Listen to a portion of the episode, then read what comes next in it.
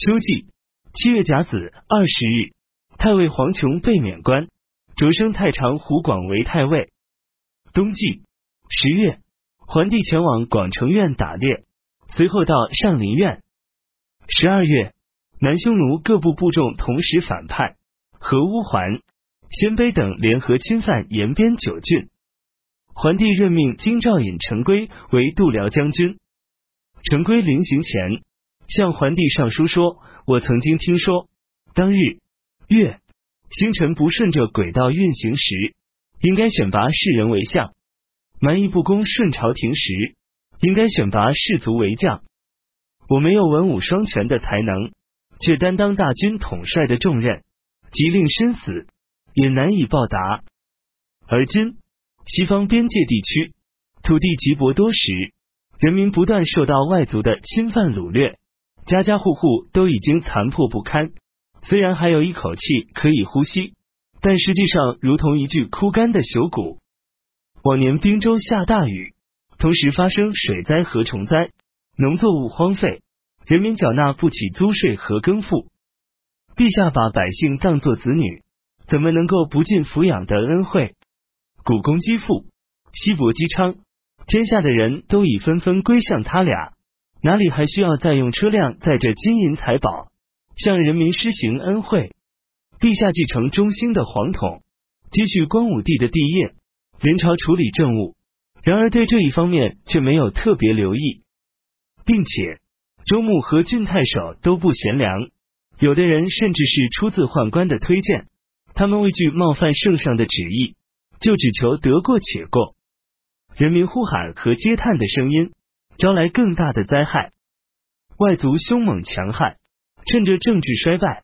利用人民的怨恨起兵作乱，致使仓库的粮秣全被豺狼吃光。朝廷屡次出兵讨伐，却收不到丝毫功效。这都是由于将帅不忠、贪官聚敛所造成的。钱粮之刺史祝良初被任命到州上任后，对贪官污吏多有举发和惩处。晋太守和县令长受到贬谪和撤职的将近半数。任职不到一年，功绩和效果卓著，实在应该给他特别的奖赏，以勉励他的功绩和才能。还应更换其他不称职的州牧和郡太守，罢免邪恶贪残的官吏，并应该重新遴选护匈奴、乌桓、羌等中郎将及校尉，要求具备文武全才，授予行使法令的权利，免除滨州。凉州今年应该缴纳的田租和耕赋，宽大和赦免罪犯，给他们改过自新的机会。这样，善吏知道奉公守法的福气，恶吏知道营私舞弊的祸害，胡马将不会在暗中窥伺长城，边塞也将没有厚望烽火的忧患。于是，桓帝重新任命幽州、滨州刺史，京兆虎牙营、扶风雍营的都尉。郡太守和都尉及以下的官吏也多有更换，并且下诏为了陈将军的请求，免除滨州、凉州一年的田租和耕赋，以表示朝廷对官吏和人民的恩赐。陈规到职以后，所在州郡官府的官吏都大为震恐，节省下来的经费每年以亿计算。桓帝下诏。任命安定蜀国都尉张焕为北中郎将，率军讨伐匈奴、乌桓等。匈奴、乌桓用火焚烧屯住在五原的度辽将军府大门，又前往赤巨守，烟火可以看得很清楚。张焕的部队大为惊恐，纷纷准备逃亡。可是张焕仍然安坐帐中，跟他的门徒和学生照样自如的讲解和朗诵经书。军心才稍微安定下来，于是张焕秘密派使者劝说乌桓，暗中和乌桓和好，然后命乌桓斩杀匈奴以及匈奴的旁支屠各的首领，大破匈奴部众，匈奴人全部投降。张焕认为南匈奴单于车儿没有能力统御和治理匈奴国事，于是将他软禁，奏请朝廷改立左路离王为单于。桓帝下诏说：春秋主张大居正，以君位传子为常道。车儿一心归向朝廷，有什么罪过要罢黜他，送他返回王庭？大将军梁冀和陈规之间一向有怨恨，梁冀诬陷陈规毁坏国家的威严，谋取个人的功劳和名誉，不能得到匈奴人的敬重和慰服。陈规因罪被征召，返回京都洛阳，准备任命为度辽将军。于是陈规请求退休。回归故乡，后来朝廷又征召他担任尚书。这时梁冀暴虐的程度一天比一天厉害。陈规向桓帝上书弹劾他的罪状，请求诛杀梁冀。桓帝不予理会。陈规知道自己一定会被梁冀所害，于是绝食七天而死。众到度辽将军大营以后，首先宣布朝廷的恩德和信义。劝诱外族归降，有不归降的，再进行讨伐。有些羌人先前被生擒，现囚禁在郡县官府做人质，主命令将他们全部释放。他诚心诚意的进行怀柔和安抚，赏罚分明，因此羌人、胡人都纷纷前来归服。于是，主下令拆除烽火台和乐望亭，边境地区一片安宁。没有警报，准备调回京都洛阳担任大司农。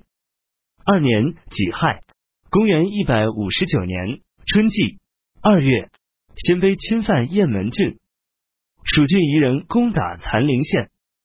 三月，再次取消刺史和二千石官吏为父母服丧三年的规定。夏季，京都洛阳发生水灾。六月，鲜卑侵犯辽东郡。梁皇后仗势子子梁太后和哥哥大将军梁冀的庇护和势力，穷极奢华，比前世加倍，独占桓帝的宠爱，极度诚信。六宫的其他嫔妃都不得侍奉桓帝。等到梁太后去世，桓帝对她的恩宠顿时衰退。梁皇后自己没有儿子，每当其他嫔妃怀有身孕，很少能得到保全。桓帝虽然畏惧梁冀。不敢谴责和发怒，然而让梁皇后来陪侍的次数变得稀少，梁皇后越来越忧愁愤恨。秋季七月丙午初八，梁皇后去世，乙丑二十七日，将她安葬在义陵，谥号为义县皇后。梁冀家族一门前后共有七个侯，三个皇后，六个贵人，两个大将军。夫人和女儿享有十亿而称君的七人，娶公主为妻的三人，其他担任卿、将、尹、孝等官职的五十七人。梁冀把持朝廷威权，独断专行，凶暴放肆，日甚一日。宫廷禁军和皇帝最亲近的侍卫和随从中，都有他的亲信。皇宫内部皇帝的起居，在细小的情况，他都必定了如指掌。向四方征调的物品，以及各地每年按时向皇帝贡献的礼品，都先将最好的呈送给梁冀，皇帝还得排在他的后面。官吏和百姓带着财物到梁冀家里请求做官或者免罪的，在道路上前后相望。文武百官升迁或被征召，都要先到梁冀家门呈递谢恩书，然后才赶到尚书台去接受指示。下邳国人无数被任命为宛县县令，上任之前向梁冀辞行。梁冀的宾客散布在宛县县境的很多，梁冀托无数照顾他们。无数说邪恶的小人是残害百姓蛀虫，即令是近邻，也应诛杀。将军高居上将之位，应该崇敬贤能，弥补朝廷的缺失。可是自从我随同您坐下以后。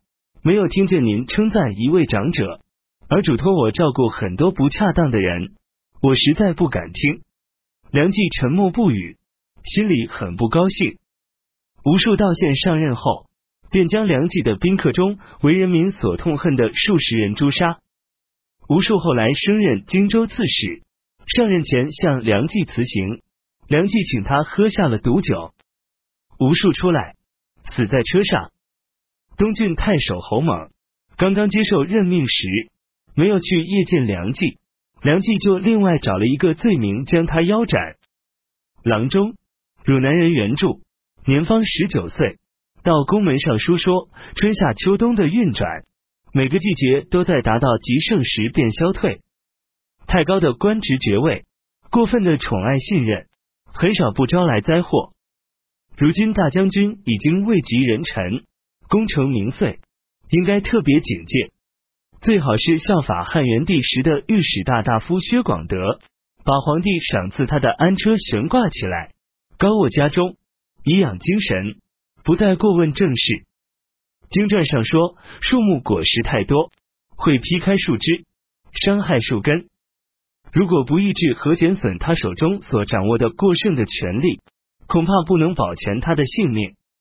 梁冀听到这个消息后，秘密派人搜捕原著，于是原著改名换姓，假装有病身死，家里人用蒲草结扎成尸体，买来棺木殡葬。梁冀识破这是一个骗局，继续追捕，终于抓到原著，将他鞭打致死。太原人好，胡武好说惊人的话，喜欢高谈阔论。和原著交情很好，好胡武曾经联名尚书太尉、司徒、司空等三府，推荐天下的高明人士，却没有将推荐书送给梁冀。原著死后，梁冀记起旧恨，命京师有关官署发文书逮捕好。胡武，于是胡武全家被杀，死了六十余人。好起初逃亡，后来知道无法逃掉。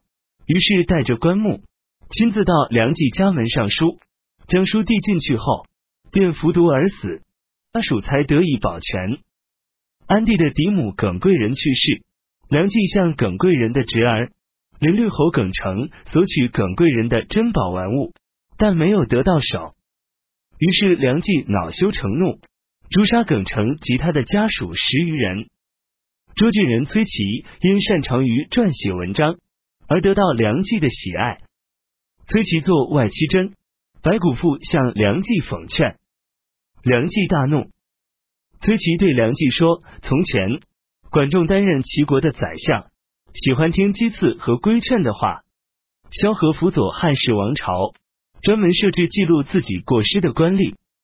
而今将军身居辅政高位两朝，责任何以隐？周公同等重大。”可是没有听说您推行德政，却只生灵涂炭，灾难深重。将军不但不能结交忠贞贤良来拯救大祸，反而想要堵塞世人的口，蒙蔽主上的耳目，使天地颜色颠倒，路马唤行吗？梁冀无法回答，便将崔琦遣送回乡。崔琦因恐惧而离家，四处逃亡躲藏。梁冀派人将他搜捕到手。加以诛杀。梁冀把持朝政将近二十年，威势和权力震动内外，桓帝只好拱手，什么事都不能亲自参与。对于这种情况，桓帝早已愤愤不平，及至陈寿死去，他愈发愤怒。和西皇后邓绥的侄儿，郎中邓襄的妻子宣，生下女儿邓猛。邓襄死后，宣改嫁给梁冀为妻。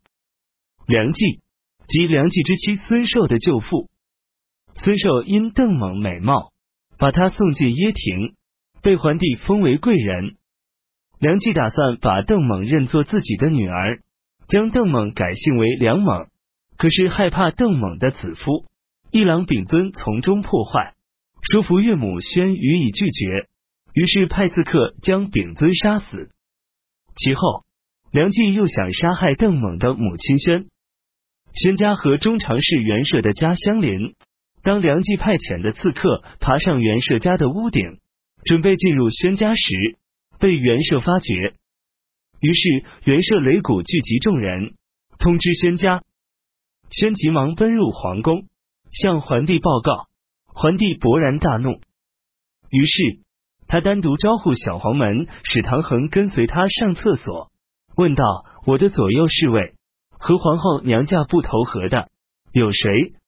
唐衡回答说：中常侍单超、小黄门使左和良不疑有仇，中常侍徐晃，黄门令居爱，经常私下对皇后娘家放纵骄横表示愤恨，只是不敢开口。